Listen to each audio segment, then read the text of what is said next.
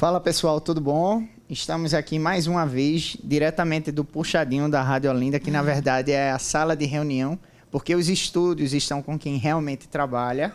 É, enfim, me chamo Felipe Portela, falo em nome da Dom. Aqui do meu lado não tem ninguém, porque Ivanildo não pôde vir hoje, mas tudo bem, Deus toma conta e a gente vai seguindo o barco conforme ele, ele conduzir, né? É, só para constar, Ivanildo, você faz falta, viu, meu irmão? É, espero que você descanse e repouse bem. Não é nada grave, pessoal. Ele estará com a gente muito em breve. E antes de mais nada, da gente dar continuidade, eu queria que vocês curtissem. Pode dizer.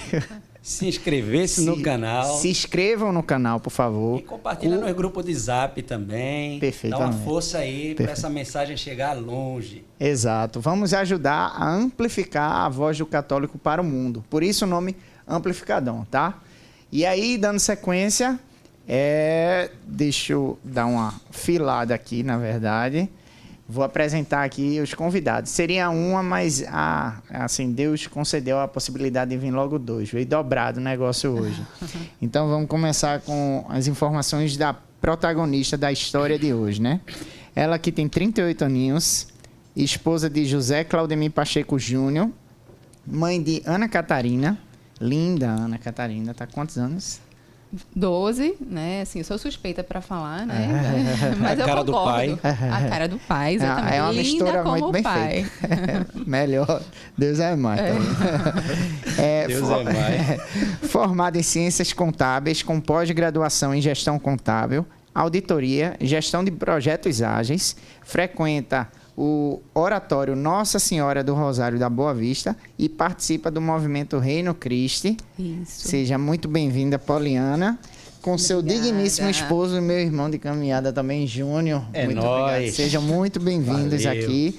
É, vale, assim, registrar também que tive a honra de... a graça de ser padrinho de casamento deles. Exatamente. Né? Verdade. Né? 13 anos atrás. 13 anos, é completando ontem. Completados Exatamente. ontem. Completados Isso. ontem. Amém, velho. Então é isso, Felipe. Primeiro dizer que é uma grande honra, né? Assim, é, é, participar aqui. É, nossa amizade, né, de longo tempo. Então a gente está muito feliz, né, amor, de participar aqui desse desse momento aqui, né? Espero que possamos contribuir um pouquinho, né, Sem amor? dúvida. Eu aqui com a árdua missão de substituir o mito supremo do humor católico mundial, né, Ivanildo? Quem sou eu? É, é um trabalho difícil, viu? Quem sou eu? Mas vamos, vamos em frente. É, galera, é o seguinte, eu vou, eu vou sempre, Júnior, é, talvez reportar muitas vezes a, a, a- pergunta para a Poli, mas assim, é aberta para os dois. Eu acredito que você não está aqui hoje, por acaso você conseguiu uma vaga na sua agenda para acompanhar, né? Você queria sentar no cantinho ali, mas eu acho que tende a somar bastante, porque é a visão dela, mas é a sua visão como uma pessoa que busca também ser um São José dentro da sua casa, entendeu? Então acho que tende a somar bastante. Então fique à vontade também para você de- a- a contribuir bastante aqui, tá? Vou atrapalhar o menos possível. Enfim, é, eu queria a- assim startar querendo saber como foi o início da caminhada de vocês. Se vocês já, já assim, de você no caso, Poli, se você já tinha a família católica, como foi que você startou? Como foi que você atentou para entrar para a vida de igreja? Joia. É, primeiro que, que, assim, desde muito pequena eu, eu é, participei, assim, da igreja, mas, assim, minha, minha família não tinha tanto uma vivência, né, de, de todos os domingos, é, enfim. Então, eu tive um primeiro contato, criança, né, e na, na escola, eu lembro que eu fiz a primeira comunhão, né, fiz a catequese na, na- com o grupo da escola, e na, na época eu fiquei é, muito encantada com Deus, assim, né. Eu lembro de, por exemplo, meu pai viajar, é, e eu dizer, não, não quero ir não, porque vou, vai voltar de que horas? Não, não ia dar tempo de voltar para a missa. Então eu disse, não, então eu não quero ir, eu não vou e, e tal. Só que no decorrer da vida, eu me afastei um pouco, né? E aí é, pa- participei assim de, de outra religião. Eu fui espírita um tempo, né? Frequentei um centro espírita e tal, que foi mais ou menos na época que eu conheci Júnior, inclusive. Eu né, que fui amor? te buscar no centro espírita, Foi, né? mais ou menos isso. Eu lembro dele Literalmente, passar, né? ele passa meio que por, tentando dizer que era por acaso, mas caindo da Eu bicicleta. sabia assim, que ela estava lá no, no centro espírita, lá perto de casa, lá no IPCEP na época. Aí sabia o horário, tudinho. Então vou lá, que deve estar terminando uma hora e meia depois. Fiquei lá um tempinho. Chegou atrasado, teve que sair correndo. Eu percebi tudo, Aí, assim, eu mas eu achei cheguei- bonitinho. Quando eu cheguei, sentei na calçada, o povo começou a sair do centro espírita. Eu já. Aí ela foi uma das primeiras assim, eu, meu Deus do céu, eu saí correndo, caí da bicicleta. Qual era a idade que vocês tinham? 16. 16, né? 16 Por aí. anos. Ou seja, hoje com 38, então tem um chão de mais de 21 anos aí. Exatamente. 21 anos completados ontem de namoro. Isso. E 21 ele aprendeu a andar de bicicleta porque ficar caindo É. na frente. Era do nervoso, ele estava atrasado. Ele queria fingir que estava passando ali, entendeu? Ah, e aí. Eu tava não na garupa, né? certo. Fernanda que Mas eu achei pilotando. bonitinho. Eu achei bonitinho. A que queda, né? Foi, ele, Foi ele tentou fazer um negócio assim por Valeu. acaso, mas não, não funcionou muito, não. Mas é isso. E aí, é, eu lembro que Rafa, eu acho que tu lembra de Rafa Grampola, Sim, né? sim, É, sim. A ruiva. A Ruivinha, e ela participou muito tempo lá do Agape, né? E ela sempre falava aí ne- nesse período, é, a gente era amiga, né? Minha melhor amiga da, da escola, e aí ela dizia, ah, vocês deviam fazer o EJC, vocês, era bom vocês fazerem o EJC e tal. E eu confesso que eu nunca quis muito, mas assim, teve uma hora que a gente não, eu não tinha mais desculpa para dar, né? Porque eu já tinha dado um monte de desculpa. E aí fiz o EJC lá do Agape, e foi muito bom, né? Para mim, acho que foi uma experiência de Deus assim, é, divisor de águas, mas aquela coisa do, do- de muita gente tem aquela, né, aquela experiência com Deus, mas se não fosse Júnior, eu não teria perseverado assim, né? E eu falo isso com muita tranquilidade, porque eu lembro que depois ele realmente ficou extremamente engajado, né, amor? Quer falar um pouquinho nesse Por isso que eu período? disse que eu fui te buscar no centro espírita. Exato. Tem um significado Não. maior do que esse- É. essa historinha que a gente contou. Isso, eu lembro que ele muito rapidamente, assim, ele já tinha feito crisma nesse período, né? Então ele já tinha, a, a família dele já era mais católica, enfim. E aí é, ele é, muito rapidamente se envolveu muito com as coisas. E eu confesso que eu não estava muito ainda é, continuando, mas como é meu namorado estava lá todo domingo e tal, eu ia mais para acompanhá-lo, né? Aos poucos, a gente acabou que se engajou também e, e, enfim, Deus vai trabalhando na nossa vida, né? É, em cada etapa com aquilo que a gente precisa, né? Então, naquele momento, eu precisava da constância né, do meu namorado, que aí acabou também me, me trazendo junto. Perfeito. Eu me lembro também que assim, eu, eu já fazia parte, né? Uhum. Eu estava servindo nesse, nesse AJC. E eu, eu acho que foi 2003. Foi o segundo, foi. Foi 2002, segundo 2002. 2002, não foi? Foi. Foi isso. E aí, eu me lembro que logo depois, um- um- uns dois anos no máximo, vocês fizeram um acampamento, Manaim. Dois anos depois, exatamente. Dois anos depois. Fizemos o Manaim lá com o Johan. Isso. E eu me lembro, velho, de no aniversário de junho, Uhum. lá no IPCEP. 20 anos, isso. Foi. E Poliana dizendo pra mim, a gente tinha uma grade ali no terraço, né? Na- na- e aí Poliana ali tava dizendo pra mim que ali foi um alguma coisa tipo um avanço para águas mais profundas. Eu não lembro a frase Sim. exatamente, mas que tipo assim, foi foi tão determinante, tão determinante que tu dissesse que eu disse, pô, eu vou fazer. E eu fiz no ano seguinte, eu fiz, acho que foi em 2005, eu acho que eu Sim. fiz. Pronto, mas foi muito por conta do, do que tu tinha dito ali. Dali, depois do acampamento, porque nesse, nesse intervalo aí entre o EJC, que você poderia ter se afastado, mas Júnior foi Isso. avançando para águas mais profundas, depois do acampamento, teve esse avanço teu ou... Sim, sim, né? É, é isso. Eu, eu digo quando Deus sabia o que eu precisava e botou meu marido, assim, não, não foi por acaso, né? É, a gente fez o acampamento e foi maravilhoso, assim, né? O acampamento é, de fato, um- uma experiência aprofundada, pelo menos para mim foi, né? É, tanto que a gente entrou depois, um pouco depois disso, num, numa espécie de conflito, né? Porque aí o Agape já, já a gente serviu muito tempo no Agape e aí já não era é, um local que nos ajudava, digamos assim, espiritualmente. A gente sempre tem um carinho muito grande pelas pessoas, pelo, pela obra, né? Mas é como se Deus estivesse nos chamando a, a outra coisa.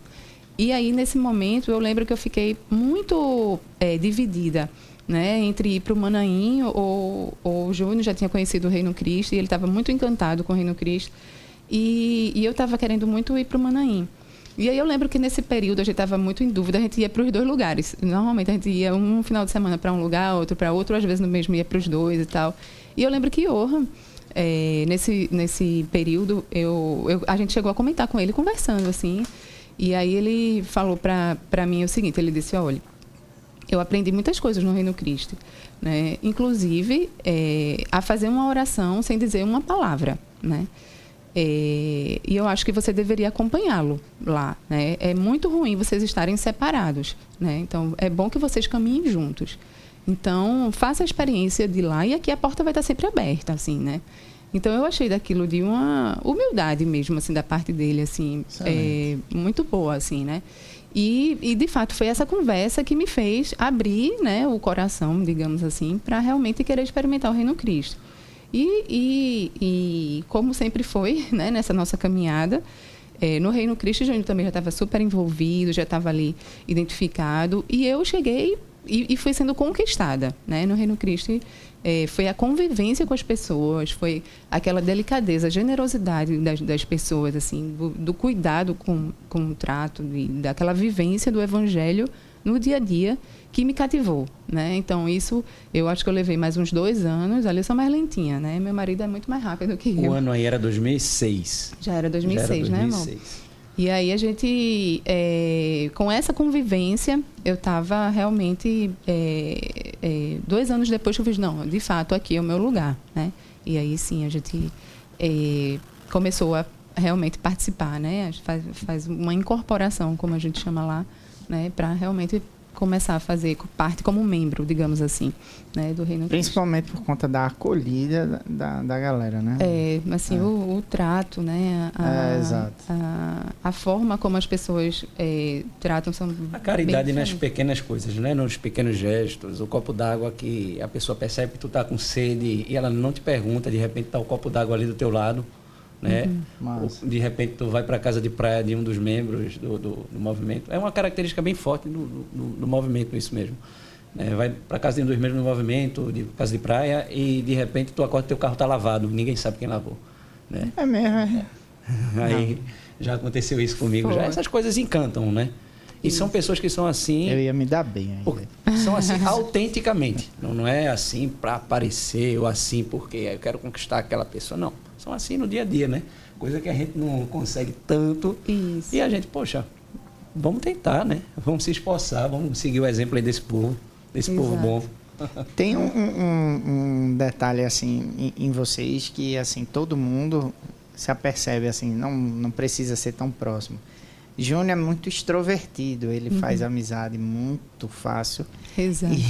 E, e Polly já é mais Isso. assim. Então, quando chega num ambiente novo, uhum. eu acho que faz todo sentido quando você diz. Eu levei um tempo, mas não é, é nem questão de, de ser de ser lento no, no, no, no, nisso, né? Mas é questão de perfil mesmo. Até a Rafa mesmo, que era sua melhor amiga, totalmente retraída, né? Uhum. É, e aí, né, nesse processo nesse caminhar dentro das coisas da igreja. Porque Júnior, assim, foi, foi bem veloz nisso. Eu acompanhei um pouco disso no início e, e vi que Júnior mergulhava mesmo, assim, é, estudava, se, lança, né? se lançava muito. E já você, de uma maneira mais, assim, no seu tempo. Poli. Isso. É, e teve alguma dificuldade na relação de vocês, isso aí? Como é que foi construído isso? Isso eu já estou perguntando agora, porque quando chegar nos dias, né? Agora eu acho que pesou muito uhum. hoje como é que vocês encaram isso, de certo modo, Sim. pelo que vocês têm lidado, que a gente vai conversar. Mas naquela época, teve algum tipo de conflito entre vocês por conta disso? É, eu, eu, lembro que, é, como eu falei, nesse ano eu não queria ir, né? Assim, eu achava o povo muito esquisito. A gente até brinca, né? Assim, um menino, um amigo povo nosso. Esquisito, foi, é, eu fiz que povo estranho e tal. Ele foi, pra, foi até para um. Lava o carro, né? É. não, mas aí especificamente foi um, um, um, amigo nosso, né? Que ele. A gente estava participando até de um retiro no, do Manaim, que era um, um, sei lá, um grande reencontro de todos os anos. Pode falar tal. que foi Cláudio, não tem é, Ele não. vai saber que foi ele, né? Ele, ele, tá, ele, tá ele vai ouvir, não né? E aí... Conhece Cláudio também. Conhece, conhece. É, o pessoal começou a, a, brincar com ele, porque no período ele estava com uma camisa preta e com um crucifixo. E eu achei. Ele é, tem barba, ele é mais. É. Gordo, mais... pode ser que é gordo, não tem problema não. É. E gordo gosta de andar de preto, né? Exato. Pra esconder um pouco exato, gordura. Exato, e sempre andava de preto. Então, aí eu olhava pra ele assim, oh, meu Deus, esse cara deve ser um, um, um psicopata, é alguma sério, coisa assim. De todo modo, nessa transição, é, digamos assim, foi um, uma mudança muito brusca né? Porque a gente sai de um movimento, de um grupo jovem, né? Da renovação carismática, assim, como se fosse da renovação carismática que vive. Que tem esse perfil, é, esse né? perfil de renovação carismática. Isso. A gente passa pelo Manaim, que também tem um perfil. Mas que já tem, tipo, a, a, faixa etária já é misturada, na verdade. Né? Exatamente. Né? É um grupo jovem para um grupo que tem adultos, pessoas já casadas. casadas é. Isso, Isso. exatamente. E depois a gente chega no Reino Cristo, que é uma espiritualidade mais centrada. Isso. Uma espiritualidade mais contemplativa. Exato. Né? E aí a gente vai para, vamos dizer, vai para uma missa com o pessoal do movimento, já é o pessoal mais sério. Isso. A gente, é, enfim. As músicas não são tão Cláudio, Se bem que Cláudio ele é bem comunicativo com, também. Não, super é. comunicativo. Mas nos momentos onde é para o cabra ser sério, é. na missa, por exemplo, que é para o cabra ser sério Isso. na missa, né? De repente a gente sai de, de, de, umas missas que a gente ia com, com bateria, com palma, com barulho. Isso. De repente a gente vai para uma missa silenciosa. Isso quebra muito. Isso quebra, poxa, gente, cadê? Estou sentindo falta de alguma coisa. É, Depois perfeito. você descobre que não tem nada faltando e que, na verdade, aquilo está te preenchendo até mais do que o barulho. Mas você, no primeiro momento, poxa, eu estou sentindo falta de alguma coisa. É esse povo que é chato. É o povo todo braço cruzado, é. as músicas cantando lá e o povo de braço cruzado, ninguém bate uma palma, não tem uma bateria, só no é, máximo um violãozinho nesse... dedilhando, é. um teclado, alguma coisa. É. Né? Isso quebra um pouco. Aí depois o camarada vai é, compreender, é, né? É. Mas... Há uma razão de ser. Sim, exatamente. E pode e aí, nesse, esse trauma. Eu lembro, eu lembro que nesse período eu ficava... ia sei lá, para uma meditação em silêncio, né? Assim, uma adoração do Santíssimo em silêncio, sem música, eu ficava uma hora escutando. inteira, né? Mano? É, uma hora e eu ficava escutando aqui no, no, meu ouvido as músicas, né? Assim, de contemplação, né? Então, realmente, é, é, foi uma virada de chave, digamos assim. Mas é isso. Mas nesse dia especificamente, eu fiquei muito impressionada. Não foi nem tanto pelo, pela, pelas atitudes, mas pela vestimenta. E ele sabe disso, né? Eu já falei várias vezes que eu tinha medo dele, assim. É, porque ele estava com essa roupa bem assim, a gente no maior calor, e ele de manga comprida, com preto, né? Assim, aquele perfil, um crucifixo enorme. Aí eu fiz. Aí, e, e o danado é que Júnior já tinha é, conhecido ele nas listas, tinha aquelas listas católicas na época, de e-mail e tal. E ele só queria ficar perto dele. E, eu, e ele, vem, senta aqui. Na hora do, do, do de almoço, janta e tal. Eu e falei, feito menino eu vou ficar aqui, eu vou ficar aqui com as meninas e tal. Enfim, fugia como, né? O hoje, quanto pude. Se isso fosse e... hoje, ela diríamos que é gordofobia. É verdade, verdade, verdade. Mas, verdade. mas ele. Isso aí dá uma cadeia. Dá. mas assim, é, a, o final da história é que hoje, assim, no, eles foram nossos padrinhos de casamento, inclusive são nossos grandes amigos, enfim, e, e se tornaram grandes referências mesmo para é, para a gente, né, na, na, nossa própria relação, né, uhum. assim, é, de namoro, de casados, enfim, são Perfeito. uma grande inspiração. Perfeito. É, e falando desse contraste, né, entre um perfil tradicional e um perfil é carismático, né? Eu também eu, eu, eu sou do time de pole. Hoje eu entendo muito mais. Eu, eu não eu não sou tão tradicional feito vocês, mas eu entendo perfeitamente. Hoje eu já eu demorei muito. Se uhum. diz que ela é lenta, eu ando marcha ré. Mas eu entendo perfeitamente hoje a razão de existir os cantos, tudinho. Eu sei que isso, uhum. assim, é um adendo que eu estou fazendo aqui no, no podcast, mas que é bom também registrar que existe, eu, eu respeito né, essas diferenças, a gente, cabe a gente é, respeitar, mas é bom a gente se aprofundar no, na razão de, de por que ser desse jeito, uhum. porque não, não é uma questão de colocar dentro de uma caixinha. Mas existem razões para isso. Quem sabe um dia um podcast a gente troque uma ideia a respeito Ótimo. disso, né, velho? E é importante dizer que a gente não renega de jeito nenhum o nosso passado. Pelo contrário, a gente fala com orgulho. Isso. E participamos das do origens. Jovem Ágape, participamos do Manaim. Foi uma caminhada isso. que tudo isso foi nos fortalecendo nos fazendo aprofundar são no amor pontes, a né, Deus. né, velho? São Isso. pontos. Que são pontos. os vários dons Isso. que a igreja Eu tem. agradeço né? demais. Até Muitos hoje. dons, Até hoje. exato. A gente vai para os eventos quando convidam a gente. Até hoje a gente vai com muita gratidão. Ivanildo, inclusive, ele fala, aqui ele já falou várias vezes sobre isso. Existe esse fogo de palha de EJC, né? E ele diz, eu sei que o pessoal do EJC vai me crucificar agora, mas porque realmente é importante até que exista esse fogo de palha, né? E a gente falava muito sobre isso. Uma hora a emoção passa, mas a fé ela tem que ficar. E Isso. tipo, a emoção, a, aquela estiga toda de, de EJC, meu irmão, vai durar um, alguns dias depois se esvai, assim, escorre por entre as mãos, entendeu? Então, tipo, se a gente não tiver alicerçado no- nos estudos, no- enfim, né? Aí, tipo, acaba saindo mesmo. Talvez tenha sido isso, se não fosse Júnior, talvez tenha sido Exatamente. isso, né? Mas, enfim, falamos um pouco desse, desse período de você entrar no grupo. É, e aí eu queria agora que a gente aprofundasse no, no que a gente, no que nos moveu hoje a fazer esse convite aqui. Comentei com vocês, existe uma postagem de Júnior de exatos dois anos atrás. né? Dois Foi? anos, 2019. Dois, Uhum. 2019. 8 de novembro É. de 2019. Exatamente, que é um trecho de, na festa de casamento de vocês, que Júnior pegou o microfone na, na hora dos agradecimentos, né? Antes da, de startar a festa. E aí que Júnior falou que Deus vai abençoar com quantos filhos tiver dar. Enfim, talvez seja melhor Júnior falar, É, né? eu Mas eu só acho. queria fazer essa introdução. Eu acho que, que cabe muito Júnior falar isso. Por quê? Porque dois anos atrás, Júnior fez essa publicação no Instagram dele. E eu vi e fiquei. Tipo, todo mundo que leu foi, foi pego meio de surpresa. Uhum. Mas até hoje aquilo marcou pra mim. E assim, mostra vocês bem novinhos, né? E, e falando. Eu tava lá ao vivo. Isso. Mas a gente nunca espera que a gente vai se deparar com situações de provações mesmo, né? E aí eu queria que Júnior pudesse, se for confortável para ele, externalizar um pouco disso para que todo mundo fique alinhado com o que a gente vai conversar aqui agora, tá? Quem quiser ver e ouvir, na verdade, exatamente o que foi falado, que minha memória é péssima, né? É bom ir lá no, no Instagram e procurar a postagem lá. Não precisa me seguir nem nada, não. Não, quero- não tenho, não ganho nada com isso. Mas vai lá no meu Instagram, JC Pacheco, Júnior, você encontra logo e vê a postagem lá. A foto do perfil Tem ainda é a camisa foto, do A esporte. camisa do esporte 87. Tem lá. Claudemir Júnior na camisa. Vai, vai ser para sempre essa foto. Não mudo, não. Não gosto de ficar mudando foto, não. Melhor que tua cara mesmo.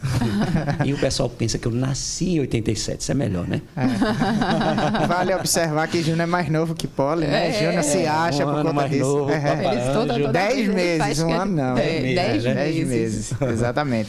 Mas, Júnior, é, assim, o que foi. Me conta aí. Mas é vamos lá. A gente, é, um casal de namorados jovens, né? Poliana falou bem, ela era espírita. Eu também não era lá aqueles católicos, apesar de minha família ser família católica praticante, minha avó super católica, minha madrinha hiper católica, meus pais também, né? Mas na, naquela juventude, ali na adolescência, eles respeitaram bastante o meu tempo, né?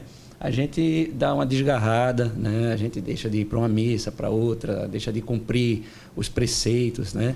Enfim, é, mas aí durante o namoro, né? A gente foi justamente conhece, fazendo o EJC, se aprofundando, conhecendo mais e se engajando mais. Né? E a gente foi transformando muita coisa na nossa vida. Uma, nossa mentalidade foi transformada ao longo do tempo, porque a mentalidade ela não é transformada de uma hora para outra. Né? Aí seria por emoção também, Exatamente. né? Então a gente foi compreendendo, com o passar do tempo, muitas coisas que a gente não compreendia. Né? A gente foi aceitando muitas coisas que a gente não aceitava. Foi conhecendo muitas coisas que a gente não conhecia. E a gente ama aquilo que a gente conhece. Se a gente não conhecia, não tinha condições de amar. Então, se a gente ama o que conhece, a gente conheceu muita coisa, a gente começou a amar coisas que a gente nem imaginava antes. Inclusive, né, o matrimônio católico, que é um matrimônio aberto à vida. Né? Não é um matrimônio que se fecha em si mesmo, não é um matrimônio egoísta, um matrimônio que olha só somente para o casal, mas olha para frente, para a família. Né? Os fins do matrimônio, a procriação, Perfeito. né? Excelente. procriação e educação da prole e o bem dos cônjuges. A gente começou a compreender isso e a gente começou a tentar viver isso também no namoro. Então a gente quando casou, a gente já tinha meio que uma mentalidade, de, por mais que seja difícil ter filhos, criar filhos, porque não tem nada que seja bom e que não dê trabalho. Né? Tudo que vale a pena deu trabalho. Tem, tem suor, tem esforço, tem sofrimento. Então, estou dizendo aqui que filho é fácil de criar, mas a gente já tem essa mentalidade de, poxa, vamos ser generoso, vamos deixar Deus agir na vida da gente, vamos ser generoso com Ele. Né? Então, é, no, no, no, casamento, quando a gente faz, quando eu fiz aquele discurso, que foi um discurso que não surpreendeu Poliana, né? não foi um discurso de, de surpresa de jeito nenhum, né? faço lá o discurso e digo que a gente está disposto a receber quantos filhos Deus quiser mandar. Né? E é, a gente falou com muita sinceridade, com medo também. Uhum. Confesso que estava com medo. Poxa, se Deus quiser mandar 5, 10, sei lá. né? Eu tinha, tinha medo, velho. Até hoje. Até hoje. Total, né? Então, assim, mas se Ele quiser mandar, é porque isso é bom para gente. Porque tudo que Deus manda para gente, é, filho, é sempre bênção, né? Perfeito. É, é, é são, é uma recompensa os filhos da, das entranhas, né? Vai estar lá o Salmo 126 ou é 136, eu nem lembro, não, não sou protestante, então não gravo capítulo, versículo, não, mas acho que é 126, né? Vede, os filhos são dom de Deus, é uma recompensa o fruto das entranhas. Feliz o homem que assim encheu a sua aljava. Não será confundido quando estiver defendendo na, a porta da sua casa diante de seus inimigos. Então, filho é dom de Deus. Né? Então, quando Deus dá um dom, não interessa que a gente vai ter um sofrimento, vai dar trabalho tal, aquilo é para o nosso bem. Então a gente já tinha essa mentalidade. Isso. Então a gente se abriu e a gente fez aquele discurso para ser cobrado mesmo. Eu fiz aquele discurso para ser cobrado. Eu queria que o povo me cobrasse. Cadê? E aí? Tu não disse que queria ter muitos filhos? E o pior Passando é por isso agora, é que eu, a gente é. planejou para o ano que vem. Estou nessa fase. O pessoal faz. Assim, eu é. queria fazer um discurso para viver. Perfeito. É. Não era o discurso pelo discurso, não, né? de jeito nenhum. Eu é, tenho um temperamento é claro mais assim, né? Quando me proponho a fazer uma coisa, meu Deus do céu, é complicado, né? Só se for uma coisa que eu identifique que seja errada. Poxa, eu me propus a fazer isso, mas isso é errado. Claro que eu tenho que abandonar o, o barco logo. Mas quando eu me proponho a fazer uma coisa e a coisa é boa, a coisa é certa, eu vou eu costumo ir até o fim. Não vou dizer que eu terminei todos os meus projetos, não, mas eu costumo ir até o fim. Né? Uhum. Tenho bem esse temperamento. Ah, eu ia te interromper. Não, e é, isso a gente já tinha, né? Eu lembro que quando a gente casou, né? Essa vontade de ter essa família numerosa, quando o Júnior fala isso, assim, de quantos filhos quiser, Deus quiser dar. Mas no fundo o que a gente queria era uma família numerosa, né? Porque assim, a frase não diz que é uma família numerosa, né? Ele diz que é, quantos filhos que Deus quiser dar. Se ele né? não quiser dar. Só que a gente, quando casou, a gente já comprou uma mesa de oito cadeiras, né? E a gente tinha certeza que logo, com pouco tempo, encheria aquela mesinha ali com um monte de menino, né? Assim e tal. E, é, e a gente foi para a lua de mel, né? Então terminou a festa e tal, vamos para a lua de mel. Uma semana antes do casamento, é, eu estava já acompanhando mais ou menos a, a fertilidade, né? Estava fazendo o, o billings e tal. E aí eu fiz, ó, oh, amor, é o seguinte, na lua de mel eu vou estar é, ovulando, né? E aí? Ai, o que é que, vai, o que é que a gente vai fazer? Né? A gente já tinha se proposto a, a é, não, tipo, é, usar os métodos naturais, se, né, se, se fosse necessário. E aí é, ele disse, não, então beleza, assim, vamos, vamos ter, vamos ter a lua de mel, normal, né? Assim, se, se não quiser engravidar logo, a gente adia, mas não dá para viajar, né? E não viver o matrimônio, né? E não consumar. Então, beleza, então tá bom, eu, então vamos, né? Vamos, tá disposto, né? Tá. E fomos. E aí a gente entregou nas mãos de Deus, né? A nossa lua de mel. Então, que seja feita a vontade de Deus. E já na lua de mel, a gente voltou. Eu já voltei grávida. Foi a melhor coisa que a gente fez. É. Eu lembro que, que, assim, eu, eu, no fundo, eu tinha uma esperança de que Deus é, não mandasse o filho naquele momento, né? Assim, naquele momento, Você casou, eu queria tá arrumando é, casa, tem um monte um pouco de outras viver o matrimônio antes de estar grávida, né? A, a, verdade era essa. E, e aí eu não é, não queria, né? Se eu, se Deus tivesse me perguntado assim, ó, você quer engravidar? Eu eu diria não, deixa eu esperar um pouquinho mais e tal. Mas é aquele abandono nas mãos de Deus, né? Perfeito. E aí é, eu só posso ser grata a Deus por aquele abandono, né, naquele momento, porque foi a melhor coisa que Deus pôde nos dar, né? Assim, eu não sei se seria a única janela de fecundidade que eu tinha, né? E que, graças a Deus, a gente não negou essa fecundidade. Né? Então, é, um mês depois, a gente descobriu que eu estava grávida. né?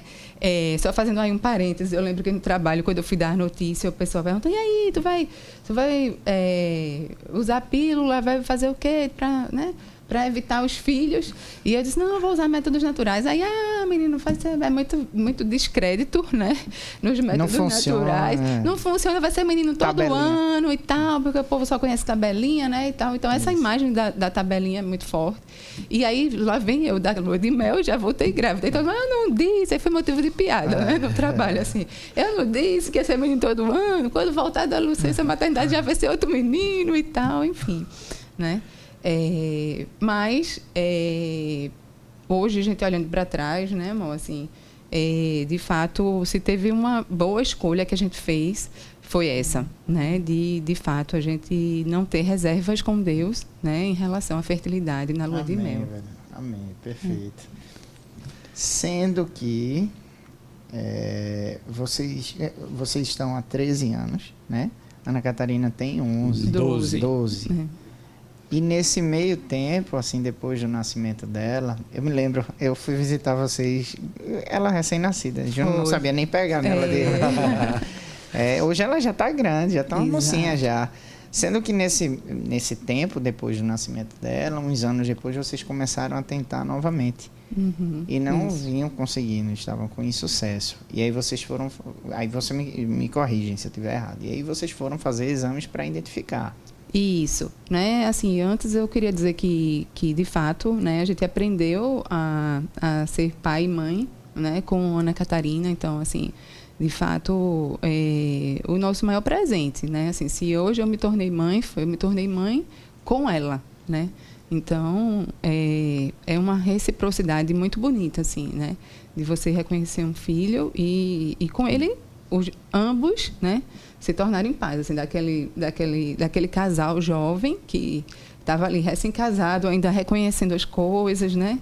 Reconhecendo filhos e tal, e acertando e errando com ela, né? Assim, então, de fato, é, é uma homenagem, né? Uhum. A, a ela, assim. Perfeito. É... E respondendo a pergunta, Isso, né? responde aí. Também. Aí, os anos seguintes foram anos de, muito aprendizado, tanto aprendizado de paternidade, de maternidade, como de aprendizado a esperar, a sofrer as demoras de Deus, digamos assim, a ter paciência, né? As coisas não vêm sempre é, do jeito que a gente quer, no tempo que a gente quer, né? Então a gente queria muito já ter o segundo filho. Teve um momento que a gente acelerou mais aí, né? Para ter o segundo filho e o filho não vinha, passou dois anos, nada, passou três anos, nada. Foi tempo de, de sofrimento né, na espera, porque espera traz um pouco de sofrimento. Né? Por mais que a gente seja proveitoso, seja um sofrimento que a gente tira muito proveito disso posteriormente, mas a gente, a gente chora, a gente, poxa, lamenta, né? É, a menstruação que demora dois dias já cria aquela esperança imensa. Poxa, será que eu estou grávida? E eu ouvia muito isso, mas eu sempre fui mais cético em relação a isso. É, Poliana às vezes ficava muito empolgada quando a menstruação atrasava um, um tempo um pouco maior.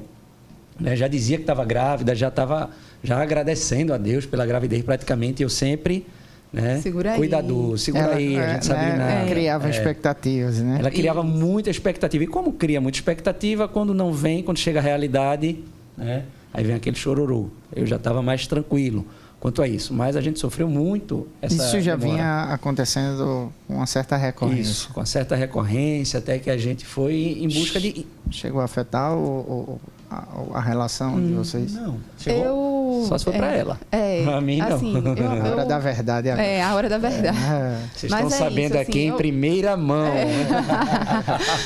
É. eu lembro de uma conversa com as meninas, né? De dizendo assim, de... É, de, que, que, são duas, duas amigas que têm, digamos, o problema, entre aspas, oposto, né? De, de é, ter muitos filhos, assim, não, não, não ter espaçamento entre os filhos.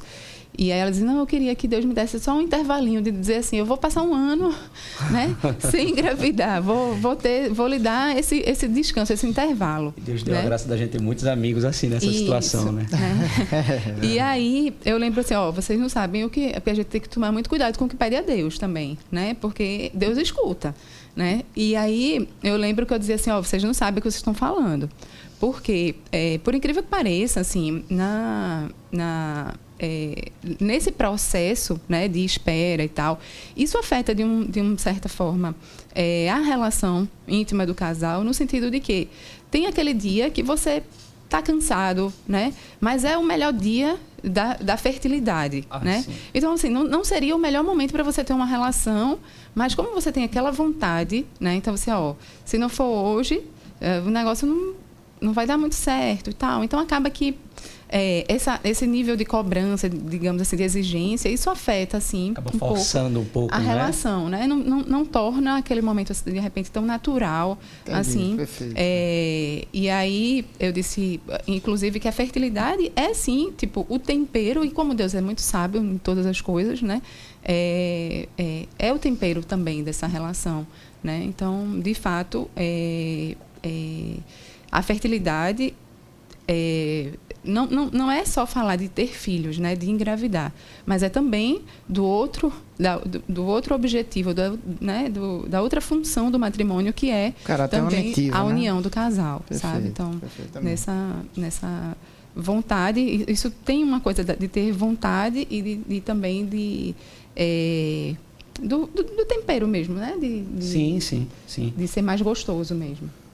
É, assim, então afetou pontualmente, né? Ainda Isso. bem que eu não descobri nada de novo aqui agora. já estava preocupado, já estava bem, eu conheço tenso. ele, ele estava aqui querendo então, saber pontualmente qual qualquer coisa afeta a vida do casal, Isso. pontualmente, né? Mas não tivemos grandes repercussões. É, não teve nenhum tipo de né? crise por conta disso, Não, não né? por isso, nada né? Crise, tivemos muitas crises, né? Mas superamos todas, Os graças a Deus. E baixos de é, casal. normal, Exato. mas não por causa disso especificamente, né? A gente continuava sonhando junto, então a gente continuava investigando, a gente foi em médicos para investigar se eu tinha algum problema, se ela tinha algum problema, né? Fizemos exames, e eu lembro ela que, fez assim, exame, é, é, é um, um, período assim de espera, como a gente estava falando, de, de Deus ir moldando o nosso coração, né? Eu, eu, eu, eu penso muito disso, assim. É, Deus é muito pedagógico, né? Com o Júnior ele vai mais rápido, mas comigo ele vai me preparando para aquela notícia, para aquele, pra, por cada momento e tal. E eu penso que, de uma certa forma, a gente precisava ser moldado. Essa espera precisava, é, de uma forma, quebrar aquela. É, não, não é nossa vontade que prevalece. Né? Existe aí, acima de tudo isso, uma vontade de Deus e que ela é soberana. Né? Não, não adianta a gente espernear como aquela criancinha pequena, fazer birra e tal, porque as coisas são como Deus quer. Né? E principalmente quando a gente dá a permissão a Deus para que Ele faça isso na nossa vida. Né? Então, é, eu lembro que em um, um, um determinado momento eu estava muito triste, assim, né? Como a gente falou, em algumas vezes, tinha períodos que eu estava muito mais tranquila, outros menos. E, e, eu lembro que uma das vezes eu fiquei um tanto quanto chateada com Deus, assim, porque eu acho que foi um período de, sei lá, no mesmo mês, as pessoas faziam, eu lembro de pessoas fazendo é, novena para Santa Terezinha. Ah, eu fiz uma novena para você, você vai engravidar esse ano. E nesse mesmo mês eu ganhei, sei lá, um, uma uma bolsa de maternidade que a pessoa pensou em mim, o outro sonhou e tal. Então, assim, de, de uma certa forma, todo mundo é, que, que acompanhava torcia junto, né? E aí fazia, é, rezava, fazia novenas, textos, enfim.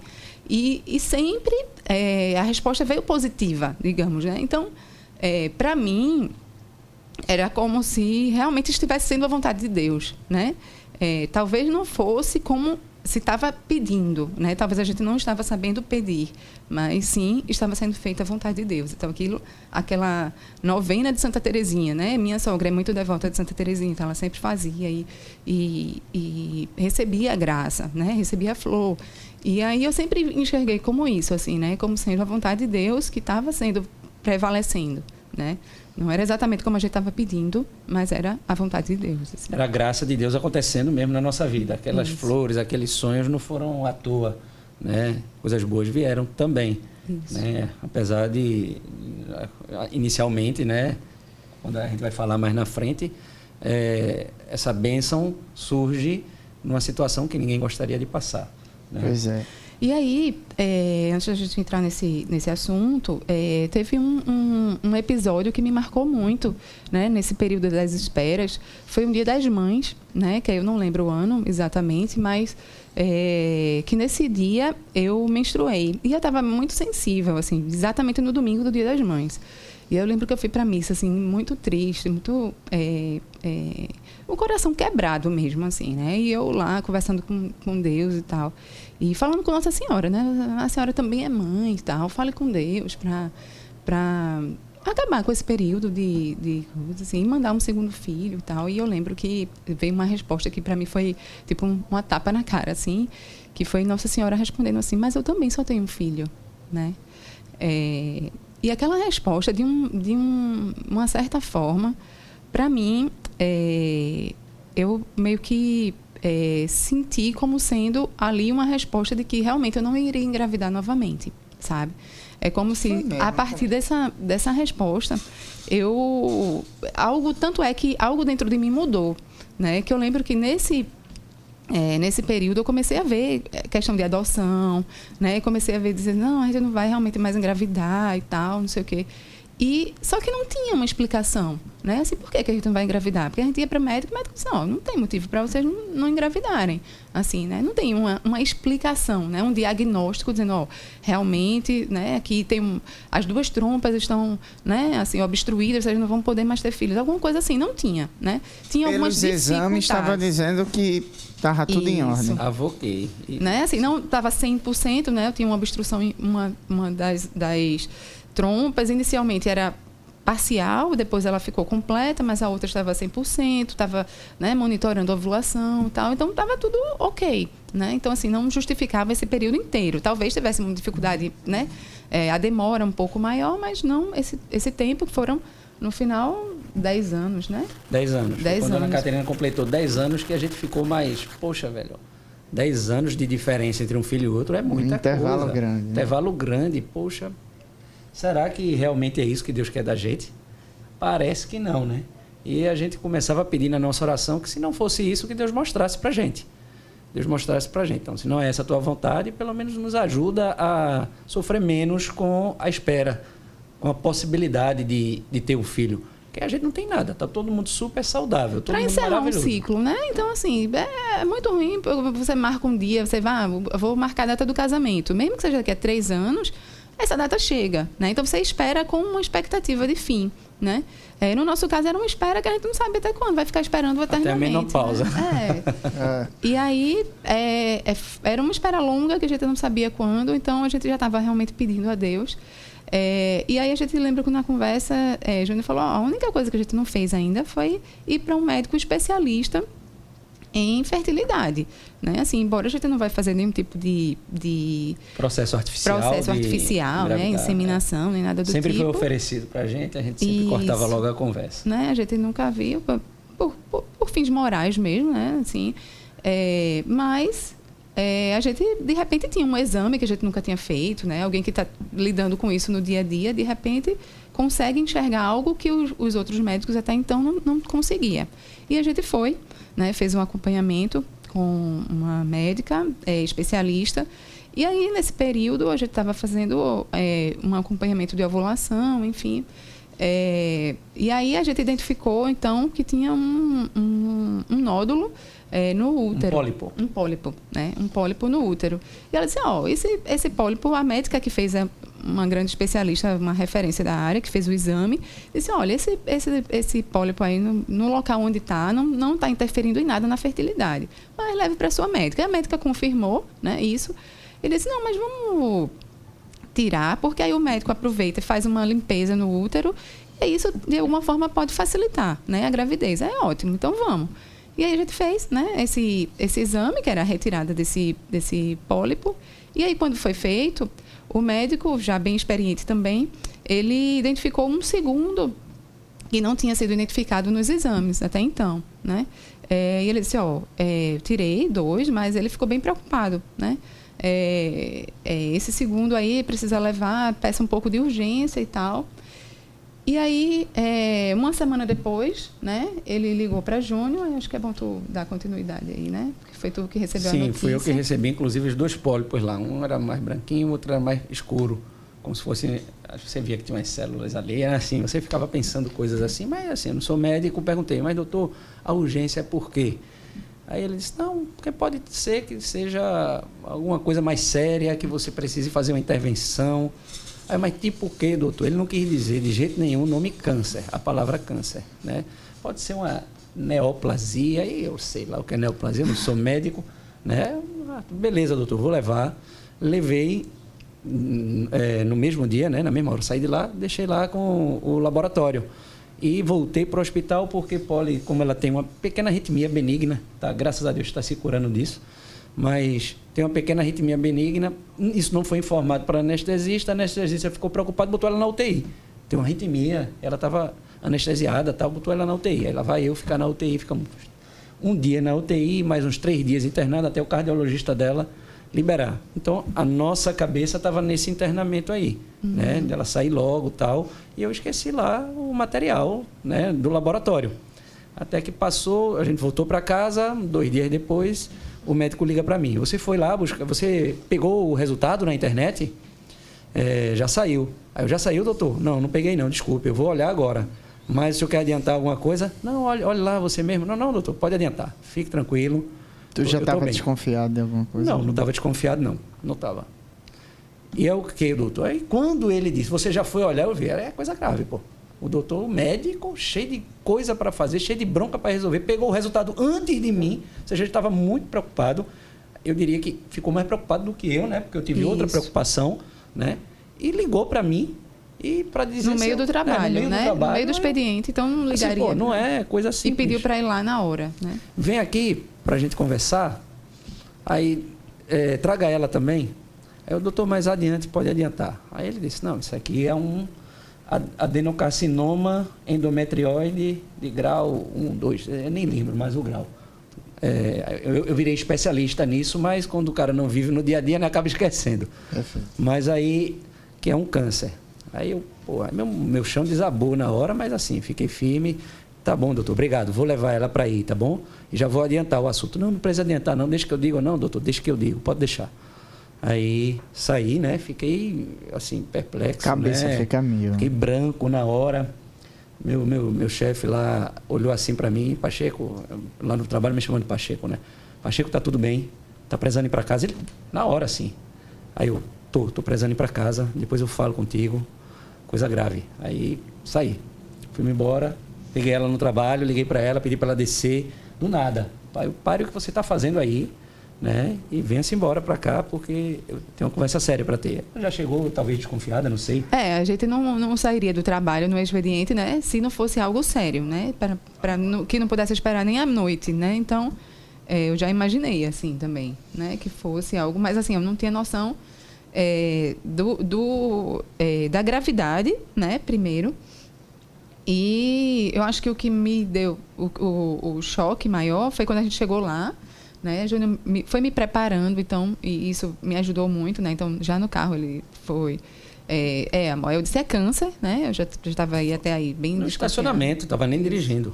Foi no estacionamento mesmo. Você desceu, já disse o que era e já disse qual era o tratamento. Porque o que tivesse que sofrer, sofria ali no carro parado, uhum. né? Então, já disse qual era o tratamento. Qual é o tratamento? Tirar o útero né? fazer uma esterectomia completa. Tudo isso o médico já tinha passado? Já tinha passado para mim. Qual é o tratamento, doutor? Deixa eu fui eu... perguntando. Eu fui nesse momento eu fui racional, embora ficasse branco, meu chão caiu, mas eu, doutor, qual certo? E qual o tratamento ele? Tirar útero. Deixa eu, que... deixa eu, deixa eu lhe perguntar um pausa nisso aqui. Você, depois de anos, a gente vai chegar em você já já, de tentativa como, como você teve um diálogo com Deus, uma, um momento com Deus, ou você, no seu aperreio, como foi que você, como você reagiu a essa notícia? Rapaz, como eu te disse, né? Principalmente por conta do tratamento, a gente já enfrentou câncer com amigos, né? Câncer com pessoas da família tava, né? também. A mãe nesse momento Minha mãe estava com câncer de mama, recém-descoberto. Isso foi em novembro, isso foi em outubro. Essa conversa que a gente está tendo aqui, a gente está situado em outubro de 2019. Né? Em setembro, minha mãe tinha falado que estava com câncer de mama tal. Então a gente já, já vinha vivendo uma luta. E assim, é, eu sempre encarei isso com muita naturalidade. São coisas da vida. Né? Doença é coisa da vida. Eu sempre encarei a doença e a morte com naturalidade. Não estou dizendo que eu vou encarar todas as doenças e todas as mortes com toda a naturalidade do mundo. Não quer dizer mas que até seja hoje, fácil, isso. mas que mas é até hoje, né? apesar do choro, do sofrimento, eu, tenho, eu encaro com muita naturalidade. Então o câncer não foi nenhuma bomba, mas tirar o útero. Vai tirar o útero, ou seja, vai acabar com todo o nosso sonho de ter uma família numerosa de forma natural, obviamente. Né? Vai acabar, ou vai, ter, vai, vai ser por adoção, ou de forma sobrenatural, um milagre, quem sabe, mas de forma natural, está morrendo aí, Poliana vai desabar. Já sabia disso. Então, no carro, quando fui buscar, é claro que eu fui rezando muito, pedindo para Deus acalmar o meu coração, o coração dela, principalmente. Sua preocupação maior era com ela. Isso. Pô, principalmente o coração dela, é, que ia desabar certamente. Fica à vontade. A água é sua. Quem quiser patrocinar, é inclusive, a gente bota até uma etiquetazinha aqui, né? Por não? Mas assim, para preparar o coração dela, preparar a nossa vida, já pedi pelo tratamento, para que o tratamento fosse tranquilo, para que ela saísse completamente saudável. Não vou mentir, eu tinha medo que ela morresse. Eu tinha medo. Tinha medo e pensava muito nisso, não era pouco não. Pensava muito. Posso perder minha esposa, posso ficar viúvo. Né? O que é que eu vou fazer sem ela? Eu pensava direto, o que é que eu vou fazer sem essa mulher? Meu Deus do céu. Foi ontem, eu comecei a postagem no Instagram, em homenagem aos 13 anos de casados. Eu comecei, o que seria de mim sem essa morena? Uhum. Né? Então, assim, fiquei pensando muito nisso. Mas, assim, o foco não era essa minha preocupação, cá entre nós. Então, a gente foi, peguei ela, já estava mais preparado, falei para ela, falei qual era o tratamento, então ela desabou no choro, né? Naturalmente, chorei bastante também naquele momento, mas foi o nosso momento de choro ali. Isso. Foi o nosso momento de choro. Depois daquilo ali, a gente estava sereno. Foi para o médico já sereno. O médico já passou para a gente, deu um abraço na gente, foi muito legal, né? Doutor Elísio, né? É, e foi muito sereno, passou para a gente as coisas, disse qual era o tratamento, já indicou dois cirurgiões renomados daqui para fazer esse tipo de cirurgia, né? disse, disse, que eram os melhores que ele conhecia tal, já indicou. Fomos atrás dos dois, tal, escolhemos um posteriormente, né? Mas enfim, já saímos do hospital. A gente já foi almoçar pertinho do hospital ali. Negócio, a gente já estava com o clima mais tranquilo. Vamos lá, vamos marcar uma reunião para dizer para a família, para dizer para todo mundo junto, né? Então a gente já estava sereno. E serenidade foi a tônica de todo o tratamento. Nunca sem sofrimento, nunca sem dor, nunca sem cruz, né? Com choro de vez em quando, mas serenidade foi a tônica de toda essa vivência que a gente teve, de toda essa bênção. Né? A gente, bênção, que coisa estranha, né? Isso ser uma bênção, câncer ser uma bênção. Mas é, Deus abençoa a gente é, nesse processo com muita coisa que a gente nem imaginava aprender. Então é uma grande bênção. Deus sabe o que faz, Deus sabe o que é o melhor para a gente. Sabe que, a gente sabe que sofrimento é uma regra dessa vida. Né? Aquele que quiser me seguir, renuncie a si mesmo, tome a sua cruz e me siga. Então a vocação da gente é uma vocação à cruz. Exato. Não é vocação à mamata, ao descanso, ao lazer, ao prazer. É vocação à cruz. Graças a Deus, durante toda essa caminhada no Grupo Jovem Ágape, no Manaém, no Reino Cristo, no oratório onde a gente está agora, graças a essa caminhada, isso amadureceu muito a fé da gente para entender que a vida é vida de cruz. Isso é uma cruz que deu para carregar, Desde porque ele sabe que a gente pode tirar fruto. Até hoje, tudo foi, foram pontes. Uma preparação. Foi uma preparação. Perfeito. Perfeito. Tudo, tudo Deus conectou direitinho e a gente se viu sereno nesse momento de dor, que não foi fácil, mais uma vez. Mas a gente considera bênção. A gente e considera bênção. Aí eu vou dirigir essa pergunta que eu fiz a você para Poli por conta da maternidade. E para eu poder tomar água, né? É, e para você poder tomar água. Aí de logo que eu falo muito, foi mal. É, não, mas é porque é o seguinte, eu precisava saber a leitura dos dois. Veja, você, uhum. tudo bem. Eu já imaginava. A gente, como homem, talvez não tenha esse laço né, com, uhum. com filho feito, feito mulher. Eu aprendi muitos anos atrás que os momentos mais felizes da vida da gente quando a gente pensa, pensa os momentos mais felizes, eles não dizem respeito às coisas, apartamento, casa, carro, telefone, nada disso, mas sim a pessoas. Uhum. E assim, durante muito tempo até hoje, às vezes, sem querer menosprezar as dores, alheias, as dores dos outros. Mas às vezes, em momentos de oração em grupos, às vezes eu vejo as pessoas, ah, eu queria pedir pelo pela prova que eu vou fazer, pelo e, e assim, eu tenho um, um, coração é, é, assim, parece que meio fechado para essas coisas? De algum, de, por alguma razão, talvez pelo meu jeito de ser. Mas quando mexe com, com pessoas, tipo, isso me desmorona.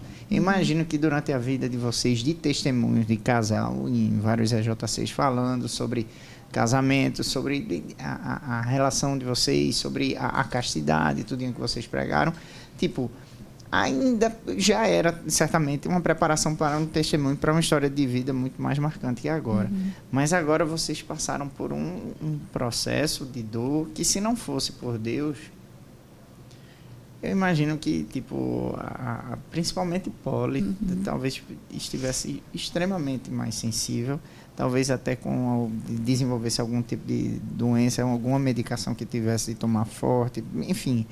Paulo, eu queria saber de tu, quando você desceu no carro que Júnior foi te buscar, e lá no estacionamento, nesse momento que de choro de vocês, que talvez tenha sido um momento sublime, um momento assim de Deus, só vocês, um momento forte que só vocês podem descrever. Como foi que você recebeu a notícia da doença e a questão da, da retirada do útero? Então, é, a doença, eu confesso que não foi muito preocupante, né? Assim, eu, e, e durante todo o processo, assim, porque o, o, o grau estava inicial, então estava tudo muito no início, graças a Deus, né?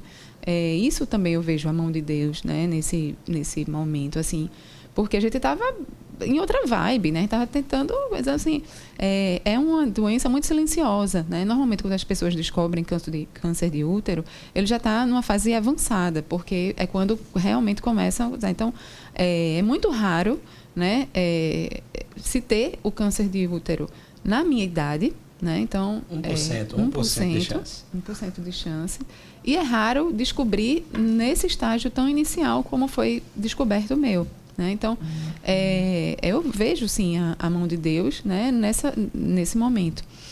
E aí, é, mas o que realmente abalou, me abalou mesmo, foi a notícia do tratamento, assim, né? Que, que eu preferia um milhão de vezes, né? Que fizesse um, dois anos de quimioterapia, mas que né, não, não perdesse o útero. Né? E aí, quando chegou lá, foi a primeira coisa que eu perguntei, doutor, tem certeza que não tem nenhum tratamento assim revolucionário que estão testando aí e tal, que, que possa preservar o útero para não precisar? E ele não. Hoje, infelizmente, para a medicina, se tira o útero, os ovários e as trompas. No seu caso, talvez o médico vai avaliar se dá para permanecer um ovário, né? Mas o restante vai ser tirado tudo por causa do, enfim, né? E aí ele é, foi disseram que se quisesse engravidar, se daria para engravidar e fazer um tratamento paliativo para até que a gravidez é, concluísse né, com o nascimento ah, da sim. criança, aí depois removeria o útero tal. Mas, enfim. Pensou-se em todas as possibilidades. Não, o médico disse que podia isso, mas aí é um especialista, não sei o que lá, e aí teria que ser aquele processo artificial que a gente já tinha é. descartado. descartado. Né? É, então eu lembro que nesse dia, né, desse dia do que o Júnior está comentando, a gente saiu e quando o médico falou assim, ó, a, a médica, né, isso aí já foi outra, outra médica, é, a, a, especialista que estava nos acompanhando disse, ó, é, isso é muito raro, isso é um, vocês são 1%. Né? E a gente, eu lembro que a gente chegou no carro, né? E aí esse momento acho que foi, foi muito bonito também. Né? A gente re, se reconheceu nesse 1%. Né? Ele, de fato, a gente está no 1%. É, que Deus está chamando né? a esse testemunho, a esse 1%, porque até o final, se, se foi oferecido, né?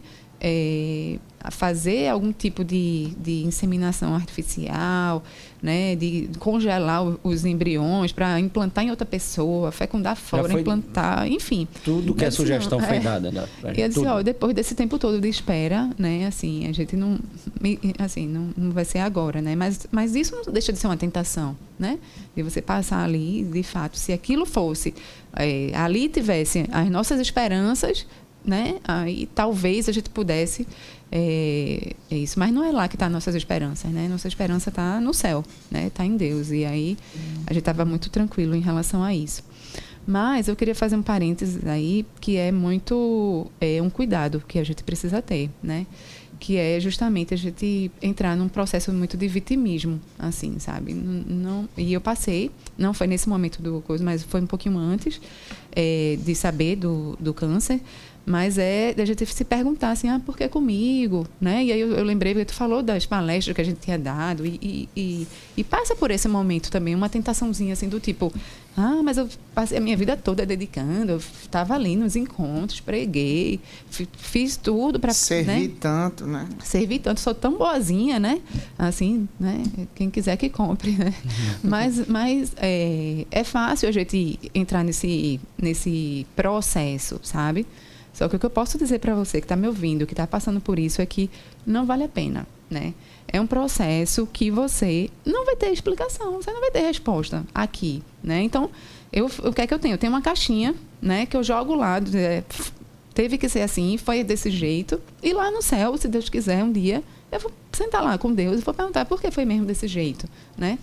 É, não vale a pena a gente ficar perguntando por quê, né? Não vale, assim. É, é um processo que você não vai ter resposta e que isso pode fazer muito mal para a alma, né? Então simplesmente aceite, né? É a cruz que Deus está te dando, então aceite e aceite com serenidade, assim, né? É, é sofrido, é sofrido. Mas tem um mas propósito, né? Propósito que, como Paulo disse, a gente só vai descobrir plenamente lá no céu, mas que aqui a gente pode até ter alguns vislumbres também de coisas até mais materiais, assim. É, materiais, no caso, corpóreas, não espirituais. Porque, vê só, a gente nessa luta para ter filho, foi fazer exame, descobriu um câncer. Se a gente não tivesse nessa luta, pois é, talvez a gente se descobrisse esse câncer hoje, né? lá na frente, já no estágio avançadíssimo. Aí vamos lá, descobriu o ah, câncer. Me perguntaram também se eu já fazia esses exames preventivos sempre. Fazia? fazia há seis meses, porque eu tenho eu tinha, um, tinha uma mancha no uma útero. mancha no útero e eu precisava fazer a cada seis meses. Então eu estava em dias, né? Então assim não é algo que eu estava descuidada, passei três anos sem, Isso. né? Enfim. Aí é. vamos lá, descobrimos, está com câncer, está em estágio inicial, né? Então olha, aí vem o médico e diz, olha, dá para vocês é, fazer uma fertilização, sei que lá aí a, mantém a gravidez os nove meses. Depois que a criança nascer, aí a gente tira o útero. Vamos esperar um pouquinho mais esse tempo, aí vai, vai fazendo um tratamento né, paralelo para que o, o, câncer não se desenvolva. Aí se a gente quisesse isso, talvez o câncer se desenvolvesse um pouco mais, porque na hora que é, doutor Mário Rino fez a cirurgia, depois ele me chamou e disse que o negócio já tinha andado um pouco. O negócio não era tão como a gente estava esperando. Ele já tinha invadido o. É, um, é linfonodo. um linfonodo sentinela. O sentinela é o que fica centralizado, né? E, vamos Distribui, dizer, o câncer né? passa para ele, para ele distribuir para os outros linfonodos para chegar nos outros órgãos. Ou seja, já, já era início de, de metástase. metástase. O início de metástase. Já era uma metástase, na verdade. Saiu do órgão, já migrou para outro. É. Metástase, já, já tinha dado metástase, mas uma metástase somente no linfonodo sentinela. Então ele precisou varrer tudo, não deixou linfonodo nenhum, não deixou é, os ovários, o ovário que tinha deixou nada. possibilidade. Então né? tirou tudo. Então talvez se a gente vamos, a gente topa engravidar mais um tempinho, vamos aguardar mais um tempinho, talvez saísse do sentinela fosse para outro canto. Ou seja, é, essas escolhas, essas decisões que a gente tomou, que a gente já tinha firme né, na nossa mente, no nosso coração, elas nos ajudaram também a escapar de muita coisa. Poderia ter sido pior. A cruz poderia ter sido mais pesada, né? Se insistisse, Se fosse né? naturalmente, porque Deus não dá nenhuma cruz que a gente não seja capaz de carregar, né? Perfeitamente. Né? Mas assim, poderia ser mais pesado, poderia ter sido pior e graças a Deus não foi. Graças a essas escolhas que a gente entende como escolhas moralmente corretas, né? A cruz não foi tão pesada assim. A gente teve muita gente para ajudar a carregar isso, essa cruz. Isso, e é isso que eu ia dizer. Assim, eu acho que a, essa serenidade que a gente passou foi muito, assim, é, eu me senti, senti, sustentada, né? Como aquele paralítico que os amigos, né, pegam, sustentam na cama e levam para, né, em, telhado. em cima Pelo do telhado para descer para Jesus é, curar. Foi assim que eu me senti, assim, sabe? Assim, eu acho que tinha uma legião, assim, de pessoas é, rezando, intercedendo, oferecendo, né? Assim, é, no trabalho eu lembro que eu, eu recebia um uma, é, uma surpresa por dia, uma surpresa é, oculta, digamos assim. Eu não sabia quem era, né? Se fizeram esse cuidado. É, outras amigas fizeram um ramalhete espiritual, então toda semana eu recebia, sabe? Então, é, enfim, de livros, é, é, coisas que me ajudavam. Então, tipo, é, é, enfim, para a saúde, é, peruca, eu recebi, né, me emprestaram uma peruca que é caro, enfim, é, lenços e, e, enfim, tinha uma sogra que estava passando pelo mesmo processo, então a gente dividiu muito esse sofrimento também, né? É, um marido que não me abandonou em canto nenhum, como ele falou, ele se, realmente se tornou um um especialista, assim, ele fazia questão, ele estudava. Então, penso que, que ele sofreu muito mais que eu, assim, no sentido de ele sabia, porque eu não fui atrás de, de saber quais eram as consequências, né? É, e aquilo não me ajudava, não, né? Então, é, mas ele, sim, ele escutava vídeos, é, testemunhos de outras pessoas, né? O que é que aconteceu e tal. Então, nesse, nesse aspecto, eu acho que ele deu esse suporte muito bom. Então ele ia para as consultas, ele perguntava muito mais coisa do que eu, assim, porque ele tinha acompanhado assim o que é que as consequências, quais eram, estava ligado, às vezes, né, algumas poucas vezes, pouquíssimas, que ele não podia ir, mas ele ligava, ele, ó, oh, lembra de falar isso, isso, perguntou isso, eita, estou esquecida, mas vou perguntar. Ih, tu esquecia, vixe, então, eu ficava, eu ficava é, eu esquecia. Então, assim, é, de fato, é, foi o meu apoio, né, então, eu acho que isso é uma diferença na nossa vocação, né, de, de casados. É a assim. passagem do paralítico. Todo mundo, que é, eram os amigos que ajudaram a subir pelo telhado Isso. e descer ali. Né? Mas na, na, no matrimônio a gente também tem um para carregar junto, a cruz, né? E a gente, eu acho que sozinha é, só, eu disse já, já várias você vezes. falou e também merece toda a homenagem do mundo, né? Os meus pais que foi muito parecido. Minha mãe guerreiríssima, meu Deus do céu, sempre para cima, sempre sempre com cima, bom humor, sempre é. com bom humor. Claro, chora, sofre, se preocupa, ah, vou perder a mama, tal, perdeu, já reconstruiu agora recentemente. Amém. Né, que Deus ajude ela a se recuperar dessa cirurgia que foi pesada, né? Mas, enfim, minha mãe guerreiríssima, então, sempre para cima. Meu pai também carregava, meu Deus do céu. Assim, a gente tinha um exemplo dentro de casa isso. de como fazer, né? Isso, isso. foi muito bom. A gente viveu isso junto. Né? E a gente teve comportamentos parecidos, cada um, claro, com suas, seus temperamentos, suas necessidades diferentes, mas comportamentos parecidos. Né? Isso foi bem. Amém. Deus seja louvado. É, e aí passou, né? Foi um tratamento é, que, que, de fato, eu fui muito abençoada, né? Assim, é, e, e, e vivei tudo de forma muito leve, assim, né? Eu, eu, eu tive a oportunidade, e quando digo isso, né? Assim, que eu acho que quem acompanha sofre um pouco mais né, do que quem realmente vive, porque eu já tive, né? A gente tinha, eu estava do outro lado em alguns momentos assim, e, e pelo menos talvez por essa esse esse suporte espiritual que eu tive, né?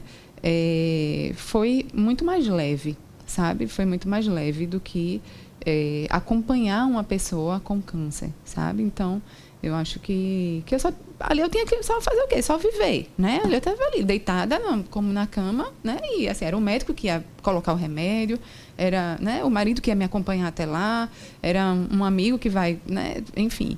Mas eu só precisava viver aquilo, né? Então, é, essa experiência foi muito mais uma experiência espiritual, né, de desapego, né? No final das contas, a gente precisava se desapegar daquela nossa é, vontade inicial, né, de ter aquela quantidade de filhos, né?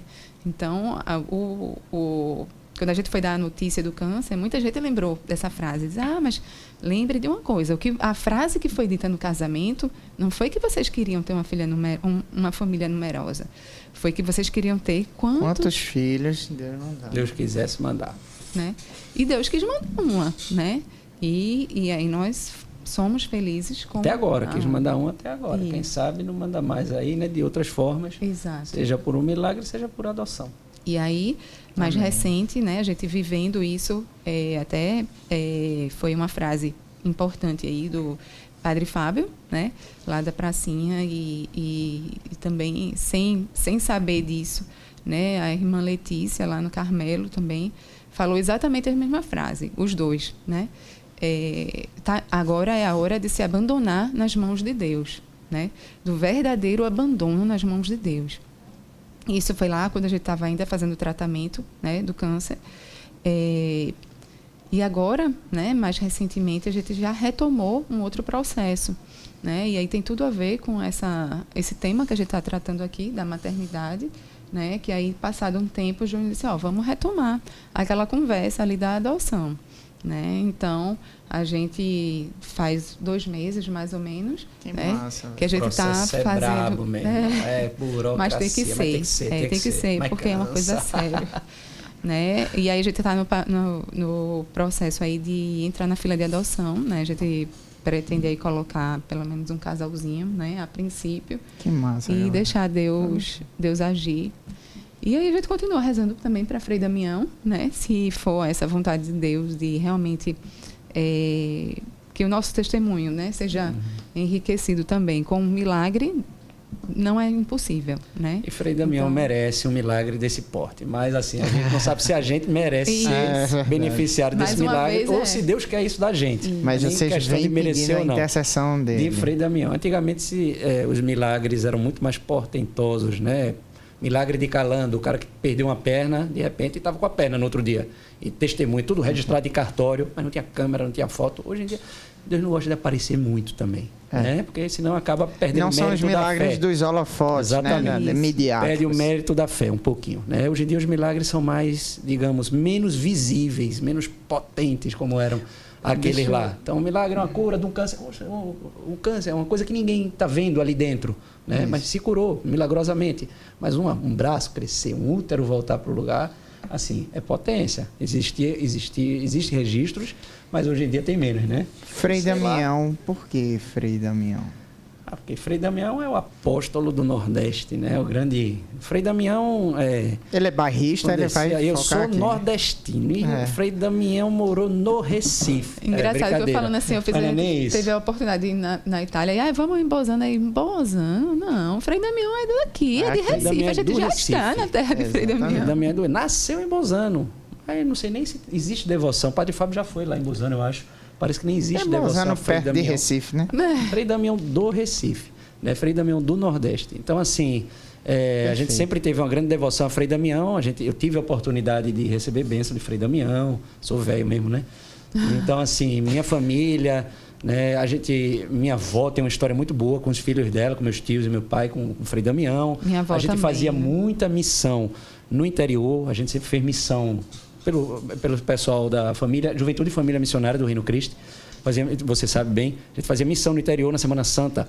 E nos interiores, a devoção a Frei Damião é muito grande. E a fé daquele povo é muito grande também.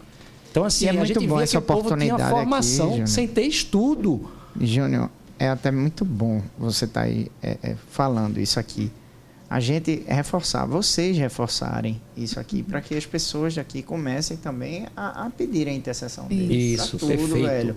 Então esse registro também. E não precisa é, ser só para milagre, não. Pode pedir. Para tudo, pra velho. Para tudo. Perfeito. Uhum. A gente vê que Frei Damião levou uma vida muito santa, assim, inquestionável.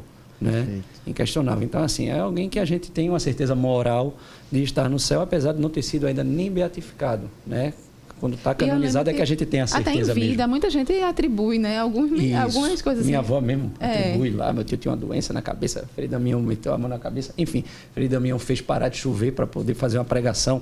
E, e, é interessante que nos interiores as pessoas sabem aquilo que. Quase todo mundo tem é, uma história, sabe, né? Tem uma, não, mas eu digo, as pessoas sabem coisas sobre o sacra, a importância dos sacramentos ah, e tal. Quando eu fui perguntar, como é que você sabe disso? Frei Damião que ensinava.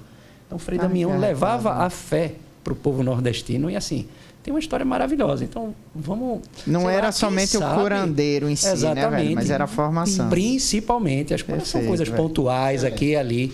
Né? Então a gente pensou, poxa, se Frei Damião, quem é que a gente vai pedir intercessão para esse milagre? Por que não Frei Damião, que fez todo o seu apostolado aqui no Nordeste, né? Porque a gente, ele não, a gente não dá de repente a oportunidade dele também fazer o um milagre aqui no Nordeste. Perfeito, velho, né? perfeito. Perfeito. Mas essa é a vontade de Deus, né? A gente está ah, hoje vivendo esse abandono, né? Hoje eu acho que Deus nos chama a isso, né? A viver essa é, essa experiência de maternidade é, por meio da adoção, né? E, e, colocou essa certeza no nosso coração, assim, né? É, só um, um, detalhe aí, Felipe, que também eu queria registrar, eu queria falar logo no início, mas acabei é, não, não falando é em relação à referência. né? Assim, a gente quando pensa em maternidade, é, é, é, muito comum a gente relembrar, assim, lembrar da nossa mãe, né? Assim, qual é a referência de maternidade que a gente tem, né? Então, assim, como, sei lá, eu, eu sempre penso assim, que, por exemplo, Santa Terezinha, o nível de santidade que Santa Terezinha atingiu, eu não tenho dúvidas que tinha muito, é, bebeu muito da santidade que os pais dela, né, que também são santos, né, é, viveram, construíram dentro da casa, assim, né? E quando se pensa em maternidade, quando tu falou assim, ah, a gente queria falar um pouco sobre maternidade, aquilo foi muito forte para mim. E eu lembrei da minha mãe, assim, né? É, minha mãe é uma referência muito grande, assim, de, de, dessa maternidade. E eu digo isso não só por mim, né? Porque parece coisa de, né? Assim, todo filho vai dizer que é a melhor mãe do mundo, né? E tal. Mas isso, a minha mãe, assim, é, ela é mãe de, de muita gente, assim, que não é filho dela digamos, né? É, assim, ela já, já, onde ela chega, ela de fato tem essa, esse cuidado, essa escuta. Onde né? ela chega, ela é mãe. Exatamente. Hoje em dia a gente pode dizer que ela é mãe da mãe, né? É. Assim, é, então ela tem esse, essa, essa postura maternal, né, de cuidado, altruísta, de, de, de, de, escuta e de sensibilidade, principalmente, né? Eu acho que essa maternidade tem um pouco disso, de, de sentar e ouvir, de perceber que ali naquela, naquela, naquele silêncio tem alguma coisa errada, de sentar, minha filha, está tudo bem, aconteceu alguma coisa e normalmente realmente tinha acontecido, né, amor? Uhum. Amém. Né? Veja, tem algumas perguntas aqui. A gente está Rapaz, a conversa. Poderia ter passado antes para a gente as perguntas, né? Para gente treinar, né? Para gente poder. É, de forma alguma, de forma alguma. Vai que tem alguma é. coisa que a gente não pode responder aí. Pode responder depois, sabe. né? Se não souber. Não, veja, as perguntas. Tem, tem muitas perguntas. Eu vou ter, eu peço até desculpas, a galera, eu vou ter que enxugar, porque a gente bota um, um podcast de uma hora, mas assim, a conversa fluiu tão naturalmente que a gente até extrapolou. Dá para segurar mais um pouquinho, Felipe? Vamos, vamos que vamos. A culpa vamos foi que minha. O negócio... Não, o negócio. Falei muito, foi mal. Tá top, velho. É, deixa eu. Algumas já vocês naturalmente já responderam, tá? Uhum. Mas é, é, eu vou, vou ser bem pontual. Existe. É, é Diogo Leandro que perguntou, Dioguinho. Uhum. Mito. Existiu algum momento em que sua fé fraquejou esse processo? Sim. É, foi, como eu falei, né, naqueles momentos que eu fiquei me questionando. É, é, engraçado que não foi no momento do câncer, né? Foi, foi acho que uns três meses antes da gente começar o acompanhamento com essa especialista. E realmente me deu uma crise de fé, né, deu, deu. Eu lembro até que eu falei para a Júnior, eu fiz a motor com medo de perder a fé. Assim, porque é, foi nesse período que eu comentei de que é, tinha tido muitas notícias juntas, né? E nesse mês a minha menstruação atrasou. É, tinha gente que estava é, tinha feito novena, enfim, uma série de coisas assim. Ah, vai engravidar, você vai é, engravidar. Você vai engravidar esse ano. Receber um tal, sinal. Então, de uma certa forma, aquilo, né? Eu sonhei com você, eu sonhei que era uma menina, um menino, não lembro assim. Mas enfim, eram, foram muitos episódios juntos e de fato minha menstruação atrasou. E aí eu me senti naquele mês assim muito é, como se Deus estivesse fazendo uma pegadinha comigo, né? Assim foi mais ou menos isso assim. Eu disse mas para que isso? Assim precisava desse tudo assim, né? Se tá bom, eu já estou esperando, já estou aqui, né? É, fazendo a minha parte e tal e, e ainda é, tenho que, que assim meio que ser trollada, digamos assim, né? Mas é, graças a Deus passou, né? Assim é, é uma fase que a gente precisa se aproximar ainda mais, né? é, se, se acontece isso, é um momento ainda maior de desapego. Então, que a gente precisa é, realmente é, se voltar ainda mais para Deus. É, no meu caso, eu não tive nenhuma, não por isso, nenhuma crise de fé, não. Isso. Né? Sempre, Ainda bem, né? É. Porque imagina se os dois tivessem, é. né, amor? Tinha que ter um, é. Um de cada vez. Ali Pelo o, amor de Deus, um de o, cada vez, né? Barco, é. Mas eu sempre tive essa noção, né? De, assim, Deus sabe melhor do que a gente o que é, o, o, o que é melhor para a nossa vida. Né? Então, assim, muitas pessoas estavam ali, na verdade, expressando a própria vontade. Eu quero que vocês engravidem, então vou rezar nesse sentido. Recebi uma rosa, vocês vão engravidar tal. Então as pessoas estavam expressando muito o que estava no coração delas, mas às vezes a gente tem uma coisa no coração, muita gente tem uma coisa no coração, uma comunidade inteira tem uma coisa no coração, mas Deus não tem isso no coração, Deus tem outra coisa no coração. E o que Deus tem no coração dele é sempre melhor do que é. o que a é. gente tem no coração da gente. Sempre, Perfeito. sempre Perfeito. sem exceção. É, tem um, um, Instagram de uma amiga minha chamada Candice que se chama Ateliê Senhora da, da Luz. Uhum. Ela perguntou: como faz para manter a chama da para manter viva a chama da fé esse processo, entendeu? São perguntas que uma vão amarrando com as outras, uhum. né, velho? Mas veja, um, esse já é o complemento. Esse Sim. entendimento, discernimento disso, para que se mantenha a chama. É. Existe algum tipo de exercício? Eu acho que a gente precisa é exatamente fazer um exercício de humildade, né? Eu acho que a gente começa a, a se envaidecer quando a gente é, acha que a gente tem algum direito, né? A gente, na verdade, não tem direito, né? É tudo bênção de Deus, né? É tudo graça de Deus. Então, quando a gente se coloca né, diante da na perspectiva de criatura, de verdade, sim, você começa a se voltar para Deus, né? É, mas especificamente nesse momento, se você está realmente com crise de fé, né, é, enfim, é o momento de você, se você, sei lá, vai para missa só no domingo, você passa aí todo dia, né, se confessa com mais frequência, se tiver um acompanhamento de um diretor espiritual, é muito importante, né? É, enfim, né? É, se munir de algumas coisas, Vida mas de oração principalmente é, é sair de si, sabe? Eu acho que é, é, um exercício mesmo de sair de si, não olhar, é, tentar olhar sobre uma perspectiva, porque sofrimento todo mundo passa, né? Então, assim, a gente é só mais um e teve sofrimentos muito maiores, assim. Eu tenho gente próxima que, que passam cruzes muito maiores que a minha, então, assim, eu, eu seria muito egoísta ficar ali, né, reclamando com Deus por uma coisinha que não foi exatamente do meu jeito, né? É, enquanto tem gente ali precisando muito mais, né? Então, acho que é, é, um pouco de sair de si, né? De, de fazer esse... E buscar intimidade com Deus através da vida de oração, né? Isso é importantíssimo e graças a Deus, pronto, foi uma grande bênção que Deus trouxe na nossa vida depois é, dessas passagens de câncer na nossa família, da minha mãe e depois da minha esposa, né? A gente começou a partir do câncer da minha mãe, na verdade, a rezar o texto diariamente, né? Aí cada um rezava em casa. Separado. Catarina, Poliana, eu rezava cada um na sua hora. Depois, com o câncer de Poliana, a gente passou a rezar um pouquinho mais junto, né? mas a gente ainda tem horários meio distoantes assim para algumas coisas. Com a pandemia, e isso a gente mantém e vai manter, né? a gente tem feito sempre o texto em família diariamente, e isso faz um bem imenso, um bem imenso. Buscar intimidade com Deus.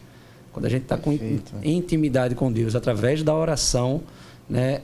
a gente pode até ter um momento de crise, um momento de perturbação, né? mas a gente sempre vai ter a certeza de que Ele está ali tem alguma coisa que é ele que está querendo transformar na gente ali. Né? A gente sempre vai tirar, saber tirar proveito daquele sofrimento. A gente sabe que Deus é um amigo tão íntimo né, que ele só pode querer o meu melhor. Se eu estou sofrendo, ele está aqui comigo também. Está aqui comigo e a gente vai junto. Né? Quando a gente desconecta um pouco, sai da vida de oração, deixa a vida de oração mais espaçada, não reza todo dia. Não aí tem esse laço. Com... É mais fácil, fica mais suscetível a tem uma crise de fé. Então, a vida de oração, além de tudo isso que Paulina falou, estou complementando o que ela falou, né? A vida de oração é essencial. Fundamental. Perfeito. É, deixa eu ver aqui. Tem uma pergunta bem interessante do Luizinho. Ele fez algumas perguntas, mas eu estou tendo que fazer uma triagem aqui. É, Luizinho foi quem participou do, do último podcast. Grande Luizinho. Pronto, Belíssimo né? testemunho. Belíssimo. Ele se formou como médico agora. Eita! Já está ah, formado, rapaz, que legal. Que coisa boa, graças a Deus. Aí, dentre as perguntas que ele fez, ele fez uma que diz assim: O que você diria para aqueles que enfrentam a luta contra o câncer hoje, né? Nos dias de hoje? O câncer, ele é uma grande oportunidade, né? Júnior estava falando um pouco disso, né? é, é um, uma oportunidade de você se deparar né, com essa humildade mesmo, né, que, que a gente não é, é um, um ser é, que, a gente é um ser vulnerável, né? A gente não é eterno.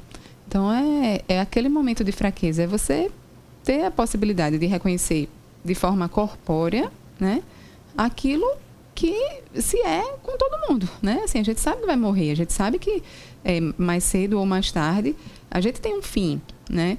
Então ele nos dá é, essa oportunidade de urgência, né? De você passar a entender que não é amanhã que você tem que começar a, a criar essa intimidade com Deus. Não é amanhã que você tem que criar, começar a trilhar esse caminho para o céu. Porque pode ser hoje, pode sair daqui, né? E acontecer alguma coisa, um acidente, enfim, ninguém está nunca preparado. O câncer, ele dá essa, essa é, liga-chave, né? Dessa, dessa sensação de urgência e de vulnerabilidade mesmo. Né? Então, em muitos momentos eu lembro de acordar, assim, eu tô fraca, assim, não, não tinha condições de levantar e ter que esperar alguém. Não podia, né? Eu tinha acabado de fazer cirurgia, tinha que esperar o Júnior e a Catarina acordarem, sentirem fome para fazer um café da manhã para eu poder comer. E eu não podia fazer nada ali, ali eu só podia esperar. Então, ali é, é você lidar com a sua vulnerabilidade, né? E, e, e isso é, é, muito importante, a gente se colocar com, com humildade e paciência, né? Assim, a gente tem que saber lidar é, é, com isso. Então, eu diria, né, para alguém que está com câncer agora, que não deixe essa graça passar, né? Assim, é, é, é, seria uma tristeza você passar por esse processo todo e no final você ser a mesma pessoa que entrou. Perfeito.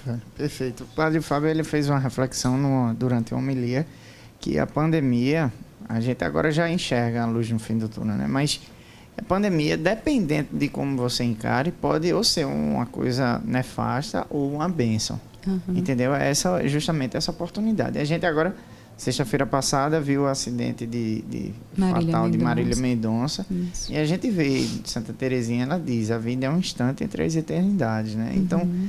Deixa eu parar de postergar, né? Para o amanhã. Amanhã eu converso com Deus, amanhã eu me acerto.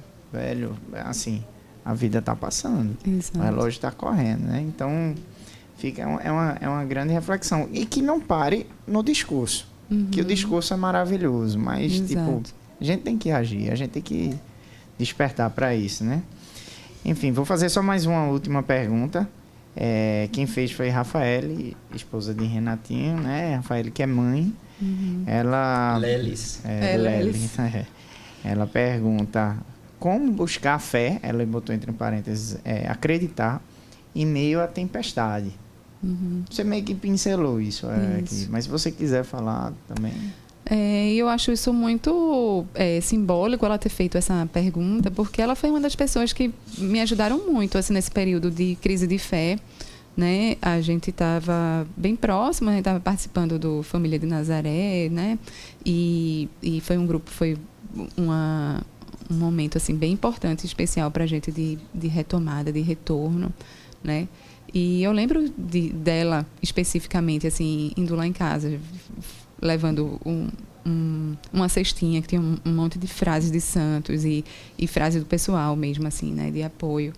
E, e ela compartilhou comigo um, um, momento parecido que ela também tinha vivido, assim. Então, é, isso, essa, essas partilhas e esse olhar atento das pessoas é, um, é uma grande oportunidade também, né? Assim, então, é, a gente não pode desistir, né? Assim, eu acho que, que é, em meio àquela aquele sofrimento, a gente também precisa racionalizar, né? De uma certa forma, a gente sair um pouco ali do, do, do sentimentalismo, porque a gente entra também, também numa emoção, né? Daquilo. Então, e tentar é, olhar de forma terceira pessoa, né? Assim, de sair, de olhar para fora, não, mas peraí, eu não tô, eu não devia estar passando por isso, porque eu, olhando a minha vida toda, assim, tá tá tudo muito bem. Então, tem uma coisa errada, né? Então, tentar agir de uma forma mais concreta, né? Então, é, é sair pedir ajuda, se você acha que precisa de uma ajuda. É, espiritual, né? Se você acha que tem um processo de depressão mesmo, né? E que é médico, então procurar uma ajuda profissional, né? Se você precisa é, conversar com alguém, então é, faça isso, né? Então assim, é, a gente tem que sair um pouco também do, do mundo das ideias e entrar para um mundo mais concreto, né? Então, eu preciso fazer o quê? Preciso é, comungar mais. Eu preciso o quê? Me confessar mais. Eu preciso... O que é que, quais são as coisas concretas que vão me ajudar né, a não perder essa fé? Né? Se você está identificando isso, e aí, assim, é, no meu caso específico, o meu marido, os amigos, né? É, graças a Deus eu tenho a oportunidade de conversar com padres, com, com pessoas de fé, né? Que realmente possam me trazer, né? Para perto essa. Então, isso é muito importante, até porque isso na perspectiva de quem viveu a doença. Na perspectiva de quem está acompanhando, quem está vivendo a doença, a gente tem que olhar que a gente precisa chegar junto, uhum. né? dar uma atenção especial sobretudo com orações, jejum e sacrifícios pela recuperação daquela pessoa, pela cura, pela santificação daquela pessoa, mas também chegar junto, dar um ouvido, né, visitar. Isso é muito importante. As visitas que a gente recebeu, as pessoas que demonstraram carinho, indo lá em casa para visitar a Poliana, mandando né? uma mensagem no zap, uma mensagem simples mandando vídeos, fizeram homenagens. Isso são coisas, são mimos, né? Que assim, precisaria existir toda essa homenagem, toda essa pompa, mas essa atenção que a gente recebeu Isso foi fundamental. Né, foi fundamental para para nossa fortaleza. Livros, né? Alguns livros uhum. de, de santos, inclusive. Até a própria Lely me, me é, emprestou um, né? É, que me ajudou bastante. Esqueci o nome dela. Kiara. Kiara, Kiara, Kiara Corbello. Ah, Kiara Corbello Petrilho. É, Petrilho. Foi Lely não, menina, que deu não. Não, é, ela me emprestou também, mas eu acabei devolvendo porque a gente tinha ganhado de... De Érico. De Érico. Foi. Isso. Mas ela também sugeriu, digamos, então, a leitura, né? E realmente foi muito engrandecedor. Então, assim, tudo isso ajuda, sabe? É, mas é sair do mundo das ideias ali, do sobre, ah, meu Deus, por quê e tal, e, e ir para uma coisa mais é, concreta e específica, né? Assim. Amém, velho. É. Oh, só, só uma, uma, coisa, uma pergunta que poderiam fazer, sempre fazem, né? Ela ficou careca tal, e aí? Né? Ai, Poxa, velho. É, ela ficou careca, eu nem percebi. Na verdade, foi eu que raspei o cabelo dela. Foi. Ficou linda do mesmo jeito. Também, também é outro momento bem, Isso. bem, bem, né? Eu e, e Catarina raspamos o cabelo dela, né? Quando a gente olha para a foto dela careca hoje e olha para ela hoje, a gente vê, é estranho, vai, é estranho. Então, marca a pessoa, quando a pessoa vê, tipo, olhando careca, meu Deus, está estranho. Fica estranho. Mas, bicho, não tive nenhuma estranheza. No dia a dia, não, tudo normal, linda do mesmo jeito. Pergunta a ela. É, é, não, ela se, se ela fosse se tu, era outra coisa. Mas, é mas assim, realmente eu me senti muito bonita. Em nenhum momento eu me senti é. feia, né? Assim, eu, o que eu estranhei um pouco foi a sobrancelha, mas também acabei fazendo de rena e deu tudo certo. Mas eu acho que é isso, assim, Júnior nunca demonstrou, assim, ah, tô sendo feio e tal. Não, muito pelo contrário, assim, né? Eu nunca é, percebi se teve, assim, isso não foi passado para mim, assim, o olhar de admiração. Assim, eu sempre me senti é, é, amada. admirada, amada, desejada mesmo, assim, sabe? Então, e, acho que isso ajuda também. E né? no caso, a Ana Catarina também, ela experimentar desse momento, dela acompanhar tudo e estar tá firme e forte também para o crescimento dela é. como, como pessoa. Foi também, um momento, assim, de, de muita intimidade familiar, né? Então, assim, ela teve um momento, eu até perguntei, seu filho, tu vai ter vergonha né, de sair comigo careca? Ela, eu acho que eu vou. É. Mas depois a é. gente foi, passeou no shopping e tal, e aí, tá com vergonha? Eu tô não, tá tudo bem e tal, né? Então, assim, é, faz parte, né? É, do, do esposa, mundo. Ganhou a esposa com um novo visual agora. É. Era um cabelo bem lisinho de índio, agora o cabelo todo encaracolado. Maravilha. Tô adorando, sempre quis. e assim, velho, eu, eu, quando você falou, teve um, um, momento que você falou, foi tudo lindo que você falou aqui, mas quando você falou que para não parar naquele do, dos porquês, por que Deus, porque logo eu, enfim, uhum. e isso machuca muito a alma. Você falou, né, da, da alma, isso esse cuidado. E na verdade, e aí Júnior com, completou a sua resposta com os para que né? Para que isso? Para que esses exames para identificar e descobre isso. câncer? E, e, a, vocês, a história que vocês vão pontuando é de uma vivência do núcleo familiar absurdo, velho. É um uhum. testemunho. Talvez até a gente hoje está conversando aqui já era um projeto de Deus e calhou de cair por, por, por coincidências, uhum. providências, um, assim, um dia após o aniversário de casamento de vocês, que Júnior estava lá isso. Acredito que após a meia-noite, então já era tal, talvez até dia 9 dia, mesmo. Dia, dia 9 mesmo, se brincar. Porque também a cerimônia de casamento de vocês foi 5 horas, né? Então, mas enfim, Júnior falando lá, justamente hoje está testemunhando isso, entendeu? Então, de todo modo, é, é, Deus parece que ele prepara ó, sempre coisas maravilhosas e, como o Júnior bem disse, melhor do que o que a gente projeta. Sempre melhor. Antes de terminar, eu queria agradecer primeiramente a Júnior. É, por, não, não, não por ele se dispor a, a, a falar aqui, mas principalmente pelo cavalheirismo dele com você, entendeu, uhum. Paulo? O tempo todo. Pelo, pelo ele ter estudado tanto, eu não sei se ele demonstrou fraqueza em algum momento, nesse momento, mas geralmente um homem, por, por um comportamento, sei lá, velho, não, não quer chorar na frente das pessoas, não quer enfim, não quer demonstrar isso para você que está enfrentando, né? Isso. E ele a, a, todo tempo, e eu não duvido que, assim, que foi da boca para fora, foi de verdade mesmo, assim, que você continuava linda, óbvio que você também é linda, mas, tipo, de todos, enfim, velho. Sim. Na doença, na fraqueza, é o testemunho, a vivência da, da, das promessas que são feitas perante Cristo ali no altar, velho. E isso é maravilhoso, principalmente nos dias de hoje. Então agradeço primeiramente a Júnior e hoje está aqui dividindo a, a, a, é, essa história com a gente. Uhum. A gente está fazendo um registro de uma coisa maravilhosa, entendeu? É, então, muito obrigado, meu irmão. Muito obrigado. Eu que agradeço aí a oportunidade da gente estar tá falando aí, partilhando com mais gente, né, que vai escutar aí esse podcast, um pouquinho da história da gente que pode ser que é, enriqueça a vida de outras pessoas também. Se a gente tem algo que a gente pode enriquecer a vida das outras pessoas, a gente tem obrigação de cumprir esse algo, de ir atrás desse algo. Então, se isso faz bem para alguém, que assim seja, que seja proveitoso aí para mais pessoas que venham, que estejam passando por situação parecida ou que venham a passar no futuro por situação parecida, né? O futuro a Deus pertence, a gente tem que confiar muito nele. Então, obrigado aí por essa oportunidade. Amém. E eu fiquei mais tranquila com ele aqui do meu lado também. e Polly, assim, queria também agradecer a você, mas é, que Deus continue abençoando é, essa, porque não deixa de ser uma missão a história de vocês, o que Deus colocou para vocês, uhum. o que uhum. confiou a vocês, que vocês realmente hoje vocês já estão colocando num, num, num, canal, numa plataforma que tipo não tem limites. Uhum. Daqui a 10 anos pode servir para alguém. Sim. Entendeu? Então, mas se você quiser dar a sua mensagem final, se você quiser olhar inclusive para essa câmera aqui, Felipe, se tu puder botar essa câmera aqui para ela.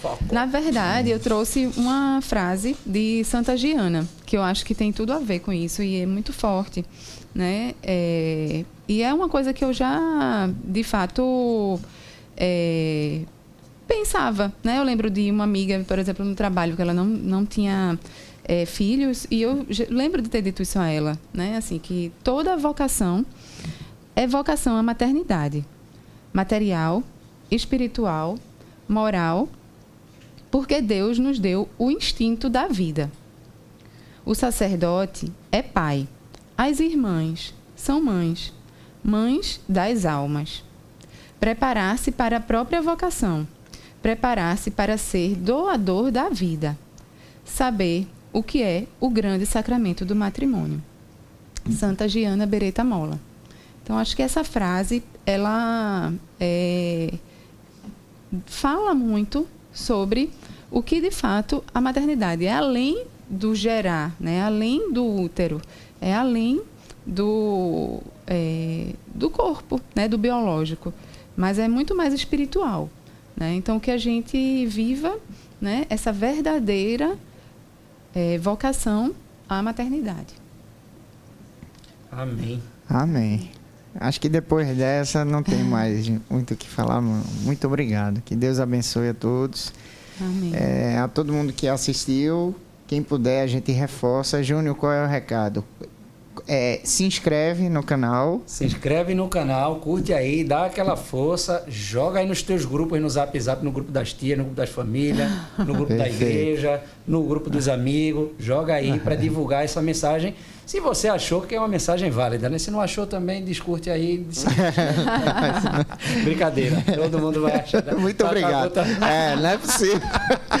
Valeu, galera. Deus abençoe Valeu, todo mundo. Valeu. Até a próxima, se Deus tchau, quiser. Tchau, pessoal. tchau. tchau.